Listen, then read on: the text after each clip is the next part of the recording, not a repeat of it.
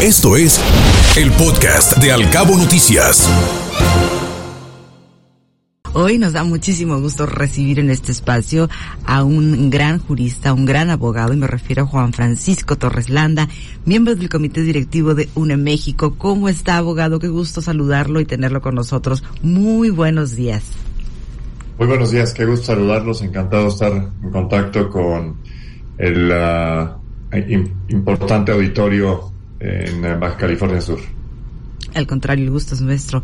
Oiga, ayer el Pleno de Ministros de la Suprema Corte de Justicia de la Nación finalmente no alcanza los ocho votos necesarios para declarar inconstitucional la reforma a la ley de la industria eléctrica. En términos legales, ¿qué implica esto? Mira, es una, es una pregunta que nos podría llevar varias horas este, contestar. Sé que tengo nada más un par de minutos, entonces Vamos a dejarlo de esta manera. Eh, dos, tres comentarios puntuales y para no hacerlo demasiado técnico. Creo que los, eh, los ministros dejaron ir una oportunidad eh, muy importante de brindar certidumbre, certeza jurídica. Es, eh, somos una excepción a nivel mundial porque aún, aún y a pesar de que teníamos siete ministros, es decir, una mayoría considerable, sabiendo que son once, eh, en la mayoría de los países, es más, en todos los países que hemos hecho el estudio, con una mayoría simple es suficiente para tener una resolución. Claro, en este caso se trataba de una acción de inconstitucionalidad que hubiera, eh, el resultado hubiera sido que por completo eh, las disposiciones, en este caso la ley que estaba en estudio, hubiera sido expulsada, es el término, como que se hubiera expulsado del régimen del país, como si ya no existiera. pero esa mayoría no se logró, nos quedamos en siete eh, no en ocho. Entonces, el resultado es que la ley sobrevive como está hoy en día, pero queda abierta la posibilidad de que vía amparos en forma individual, muchos de los cuales están en trámite, eh, los, tribunales federales van a tener que eh, estudiar de uno en uno en qué casos conceder suspensiones, en qué casos eh, conceder sentencias de fondo y beneficiarse con algunos de los razonamientos que los ministros expidieron en la resolución de ayer. Así es que, pues es una situación muy compleja porque en vez de que hubiera habido, digamos, un barrido completo y hubiera dicho esta ley es inconstitucional, como lo dijeron siete ministros, nos faltó un voto, pues eso no sucedió. Ahora lo tendrán que decir de uno en uno, cada uno de los amparos que se hayan interpuesto o los que se interpongan en lo sucesivo. Eso es lo que pasó. Sí, eh, ah, ¿cuál es el futuro de esta reforma a la ley de la industria eléctrica con todo esto que se derivó ayer en la Suprema Corte, Juan Francisco? Mira, eh, hay dos hay dos pistas en este circo. Este, una es en el Congreso y otra es en los tribunales. En el Congreso, como saben, el propio presidente, eh, en algo que debería haber pesado mucho en la discusión de ayer, a sabiendas de que ya había habido resoluciones que señalaban la inconstitucionalidad de la ley de la industria eléctrica, presentan una iniciativa de reforma a la Constitución justamente para decir, si me tumban la ley los tribunales, provoco la modificación constitucional a sabiendas de que la reforma constitucional, si se llegara a votar favorablemente, no es objeto de una combate vía el amparo, porque es una reforma constitucional. Nada más que en esa parte, digamos, y seguramente está el auditorio en conocimiento, el lunes los partidos de oposición fijaron eh, precisamente una eh, dique diciendo no vamos a aprobar reformas constitucionales, particularmente en materia de energía eléctrica y en materia electoral. Inclusive presentan una iniciativa por si acaso al partido mayoritario le interesara considerarla. Entonces, en, el Congreso parecería ser que eso no va a prosperar. Sin embargo, están llamados a sesionar el martes de la semana que viene. Yo no sé de dónde piensan sacar los votos, si van a intimidar a alguien o como dijo el presidente, que se rebelen, ¿no? Habló de una rebelión. Es decir, que a pesar de que los líderes de los tres partidos dijeron no vamos a votar en favor de esa iniciativa porque nos parece retrógrada, inviable, etcétera, el presidente de la República llama a una rebelión como para tratar de traerse los votos que le hacen falta. entonces, veamos si eso tiene alguna consecuencia. Lo más probable es que al no reunirse los votos, esa iniciativa de reforma constitucional se muera. Lo siguiente entonces es que queda la vía judicial. Como ya no fue declaratoria de inconstitucionalidad en lo general, Ahora de lo que se tratará es que las compañías tendrán que litigar individualmente, pero hay un problema. Y el problema es que esto, como dije muy al principio de la conversación, esto genera gran incertidumbre. Y la incertidumbre se traduce en que si la Comisión Federal de Electricidad empieza a aplicar a rajatabla las leyes de esta ley de la industria eléctrica, lo que va a pasar es que va a afectar, va a impactar a compañías que ya tenían, digamos, inversiones en granjas solares, en granjas eólicas u otros de ciclo combinado que tienen mucho mejor desempeño desde el punto de vista ambiental y de costo, pero si la CFE no privilegia el costo y el impacto ambiental, sino privilegia usar sus plantas que van a quemar combustóleo y carbón, lo que va a hacer en el fondo es que vamos a generar un impacto económico a compañías que les dijimos como país que podían invertir bajo un régimen en el cual ellos iban a tener, digamos, eh, preferencia en el despacho de su energía. Si esto cambia, como parece ser que lo quieren hacer, pues vamos a generar un daño económico y esas compañías van a poder demandar a México una indemnización por el cambio en las reglas y por haber sido afectadas. De cierta manera es una afectación equivalente a una expropiación porque les quitamos el negocio. Digo les quitamos como país, no es algo que con lo que yo simpatice, pero eso es lo que está sucediendo. Y tristemente, esa, esa secuela, digamos, es algo que va a durar muchos años. Entonces, las malas decisiones que se toman hoy, incluyendo la de ayer de la Corte, y lo que hagan en los siguientes días la Administración Federal y, y concretamente Comisión Federal de Electricidad, es algo que nos puede dejar un eh, legado de responsabilidades y de pagos quizá por los siguientes 10, 20 años. Y estamos hablando de miles de millones de dólares. Si recuerdan, esta semana la embajadora eh, en materia comercial de Estados Unidos, la embajadora Tai, eh, hizo la referencia de que al menos son 10 mil millones de dólares. Creo que se quedó corta, pero es, digamos, es de ahí para arriba. Entonces, pues empiecen, empiezan a hacer los ahorros porque nos va a tocar pagar esas cantidades. Juan Francisco, gracias por estar con nosotros esta mañana. Pocas veces se han puesto tan de acuerdo demócratas y republicanos como en contra de esta reforma eléctrica. ¿Cuál consideras que será el impacto a mediano o largo plazo en la relación México-Estados Unidos, sobre todo por estos pues disparates y decirlo así también por el impacto ecológico tan importante que esto tendría, además de la parte económica que ya mencionas? Sí, es, es muy, muy buena pregunta porque eh, efectivamente la relación bilateral eh, no pasa por sus mejores tiempos.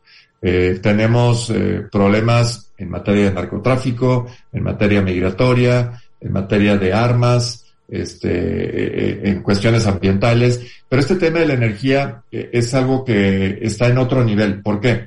A ver, recordemos que nuestro país hace varios años, de hecho desde el 93-94 con el ingreso a Telecan y posteriormente el año pasado, antepasado con el TEMEC, se hace una apuesta, digamos, regional de que México se convierta en una base de manufactura para la región de Norteamérica. Eso es una realidad. Si comparamos México con el resto de Latinoamérica, México eh, exporta más manufactura que todo Latinoamérica combinado. De ese tamaño es la importancia de la manufactura en nuestro país. Y las cadenas de suministro, las cadenas de producción, particularmente en el sector automotriz, dependen de México. Eh, México podría colapsar la industria automotriz norteamericana si no funcionamos bien. Eh, y pues digo, no, se requiere ser este un genio para determinar que la energía eléctrica es una parte importante de la, del funcionamiento de esas plantas. Si esa energía es cara, es sucia, es no confiable, este, y proviene, digamos, de un régimen que no es eh, legalmente eh, blindado o transparente, eso genera mucho ruido. Entonces, las compañías americanas con justa razón están preocupadas de lo que se está haciendo hoy en día y que esto pueda generar eh, mayor disrupción en la posibilidad de que funcionen eficientemente.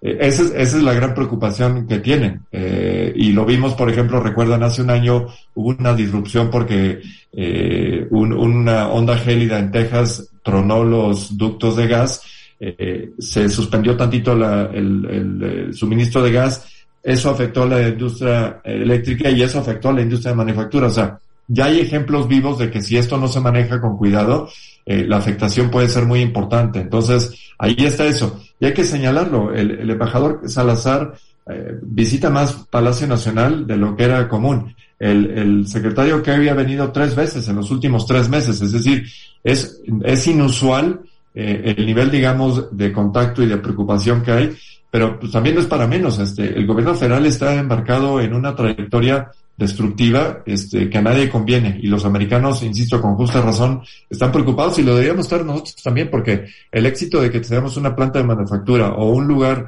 viable de manufactura depende de que hagamos las cosas bien. Hoy en día yo no veo que se estén haciendo las cosas bien. Juan Francisco, escuché algunas declaraciones de Mariana Campos, la coordinadora del programa de gasto público en México Evalúa. Decía que esta decisión de la Suprema Corte de avalar la constitucionalidad de la ley de la industria eléctrica sería catastrófica para México porque demostraría que ha perdido su autonomía, me refiero a la Suprema Corte, y que sería una oficina del Poder Legislativo. ¿Qué opina de esto? Mira, este, y a Mariana la conozco muy bien, compartimos espacios eh, radiofónicos y televisivos. Eh, mira, sí es un, es un tema muy delicado. Ayer vimos una escena dantesca, eh, en la cual además el, el, preludio de eso fue que el día anterior se vio la presencia del secretario de Gobernación entrando a la corte en un acto, pues digo, no, se no se tiene que ser también muy sofisticado para saber que había un acto ahí de intimidación. Eh, en la mañana era mismo se, se, les dijo a los ministros que no les fueran a salir con que la ley es la ley, lo cual es una expresión gravísima, eh, porque la ley es la ley, efectivamente, y porque la constitución tiene que pasar por encima de todos, eh, y porque la premisa de que nadie por encima de la ley y nada afuera de la ley, pues parece que ya se les olvidó completito, porque es exactamente lo que están haciendo.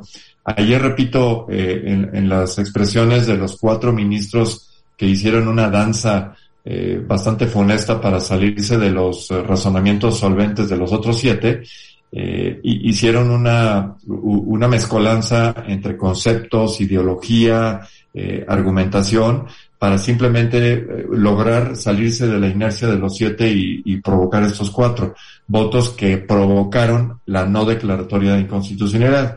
Y pues sí, lo dejan muy mal sabor de boca porque tal parecería que si el órgano eh, que es la Corte, el máximo tribunal del país, su misión es proteger la Constitución, proteger derechos humanos, no, pues ayer se encargaron de proteger una agenda política. Eh, se les olvidó por completo la lectura de preceptos muy claros porque lo que tendrían que haber hecho es, es relativamente sencillo.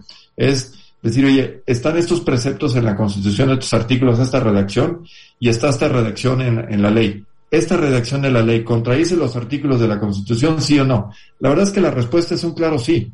Este, vaya, y lo dijeron siete ministros, este, un claro sí. Entonces, cuando cuatro dicen, no, es que hay otros conceptos y podemos interpretar, etcétera, la verdad fue muy, muy lamentable y lo que dejan es un sabor de boca de que la, la, la Corte está capturada y que por esta vía, hay un tuit ahí importante del senador Madero, donde dice que eh, esto puede, digamos, señalar una vía bajo la cual la Administración Federal entienda o aprenda cómo violentar la Constitución, porque como no tiene los votos para, eh, para adoptar reformas constitucionales, porque la supermayoría no la tiene en ninguna de las dos cámaras, la tuvo en la Cámara de Diputados en la primera parte del sexenio, pero ahora ya no la tiene como ya no tiene eso, ahora encontró una vía que es pasar una ley que es anticonstitucional, la prueba por mayoría simple, sabe que va a llegar a la Corte, pero si tiene cuatro ministros que pare la acción de inconstitucionalidad, la ley se va a aplicar. Entonces, es perverso porque en el fondo se modifica la Constitución, se perturba el orden legislativo y se evita que la Corte eh, se pronuncie al respecto. Eso, este, interpretado, digamos, dentro y de afuera, pues manda una señal de una alta incertidumbre y de un país bananero. ¿Usted piensa que va a haber impugnaciones a todo esto que sucedió ayer en la Corte? Mira, la resolución de la Corte como tal, lo que decidieron ayer, ya no se puede impugnar. Ah, no eso puede. es, es una resolución definitiva. Ya no hay forma de modificar eso. Eso ya quedó como una página funesta en, en la historia. Yo creo que esos cuatro ministros van a tener que dejar en su currícula que fueron responsables de un atropello, que fueron responsables de una irresponsabilidad. Y yo no quisiera estar en sus zapatos para explicarle eso a sus hijos y a sus nietos. Eh, pero en las páginas de los anales jurídicos se va a reflejar ese día como un día realmente muy malo. Eh, pero, pero no es susceptible de modificación. Ahora, y repito, va a venir esta ruta muy escabrosa, muy complicada, eh, totalmente aleatoria de uno por uno. Los juicios eventualmente van a llegar. Algunos de ellos van a llegar a la corte, nada más que ahora van a llegar por las salas. Y ahí sí, curiosamente, son mayorías simples. Este, si está en la sala, digamos, con tres votos es suficiente. Y si fuera eh, en el pleno con seis votos sería suficiente. Entonces, vamos a llegar eventualmente al resultado que ya fijaron siete ministros, pero de uno en uno a lo largo de meses y años, etcétera. Este, aquí el problema, eh, hay que señalarlo, es que si los que se inconforman o la forma en que se eh, lleva a cabo este debate, no, no hay una suspensión general de la ley y la ley se aplica por capricho de la comisión, van a generar los daños a la industria y ahí es donde generamos, digamos, la carga patrimonial de la cual somos responsables todos porque vamos a tener que indemnizar a los inversionistas que confiaron en México y que México les dio la espalda. Ese es el problema. Ya, gracias, eh, abogado. Y en materia de gasto, de, de, pérdida de inversión, ¿hay, un quebranto al erario? Pues sí, mira, empiezan a ver este, empiezan a ver estos cálculos eh, y, las, las cuentas no son nada agradables porque estamos hablando de cifras eh, astronómicas. Lo que va a pasar con esto es que, eh, fíjate, es que es increíble. La Comisión Federal de Electricidad se beneficiaría si, si estuviéramos en, en, manos de gente razonable. Eh, ellos lo que tendrían que provocar es tratar de buscar la compra de la energía al menor precio posible para entonces tener un margen, digamos, mayor de cobertura en las ventas que hace a particulares, porque hay que decirlo, la reforma de 2013-2014 eh, lo que hizo es que permitió que en la parte de generación hubiera inversión privada, de tal suerte que hubiera gente que invirtiera en nueva tecnología, en tecnología amigable al medio ambiente, etcétera. Pero la parte de distribución y venta siguió, siguió siendo una eh, parte, digamos, bajo el monopolio estatal. Eh, ahora lo que sucede entonces es que ellos dicen, no, yo quiero usar mis plantas, pero quiero eh, consumir combustible y carbón. El combustible lo estamos generando porque como Pemex no ha invertido la cantidad necesaria en tecnología y actualizaciones en sus refinerías, están generando una cantidad de combustible espectacular. Como el combustible se prohibió para uso en transporte marítimo, ya no saben qué hacer con el combustible. Entonces a alguien se le ocurrió la brillante idea, no, pues vamos a, a, quemarlo en las, en las plantas de CFE. Oye, pero eso tiene un alto contenido de azufre y es dañino para la salud. Pues no nos importa.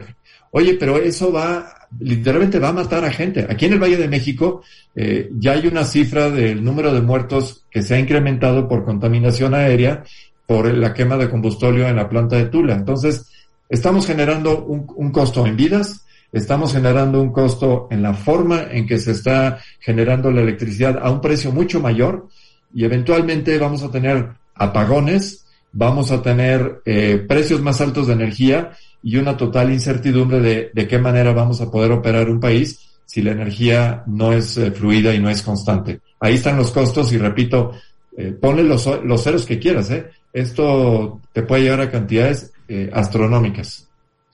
Juan Francisco, estamos por cerrar esta mesa de diálogo, pero bueno, ¿cómo se ve México al exterior? Hablabas de la relación eh, México-Estados Unidos, pero bueno, está bastante degradada también, no solamente con Estados Unidos, sino creo que ha sido uno de los sellos en esta administración. Poco se habla, apenas en este momento hacemos referencia a yo, también del costo eh, ambiental que va a tener esto, sobre todo por la quema de este tipo de materiales. ¿Cómo se ve México al exterior desde, desde su punto de vista en este aspecto?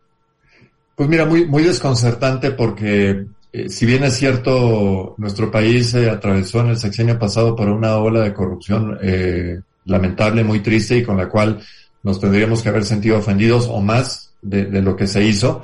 Eh, había una esperanza y había una generación, digamos, de ciertas líneas de, de, de, trabajo de muchos sexenios, inclusive previos, donde íbamos avanzando bien en, en desarrollo tecnológico, desarrollo industrial, etcétera. Y, Insisto, México es la, es la eh, zona de manufactura más importante de la región.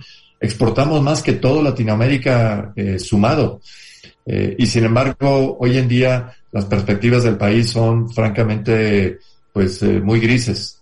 No se ve crecimiento económico, la pauperización es una realidad, la huella ambiental está peor que nunca. se están derrochando recursos, el sistema de salud se está colapsando y, hacia afuera, pues eh, ven en México un país que tuvo un potencial muy importante, que hoy está en riesgo y que probablemente en los años por venir pueda retomar una ruta de sentido común para, para hacerlo. Pero hoy creo que nos vienen dos años bastante complejos eh, y, tenemos que dar una batalla como ciudadanos si queremos darle buenas cuentas a nuestros hijos. Yo, yo sí quiero dar esa cuenta buena, cosa que no podrán hacer los cuatro ministros que votaron ayer.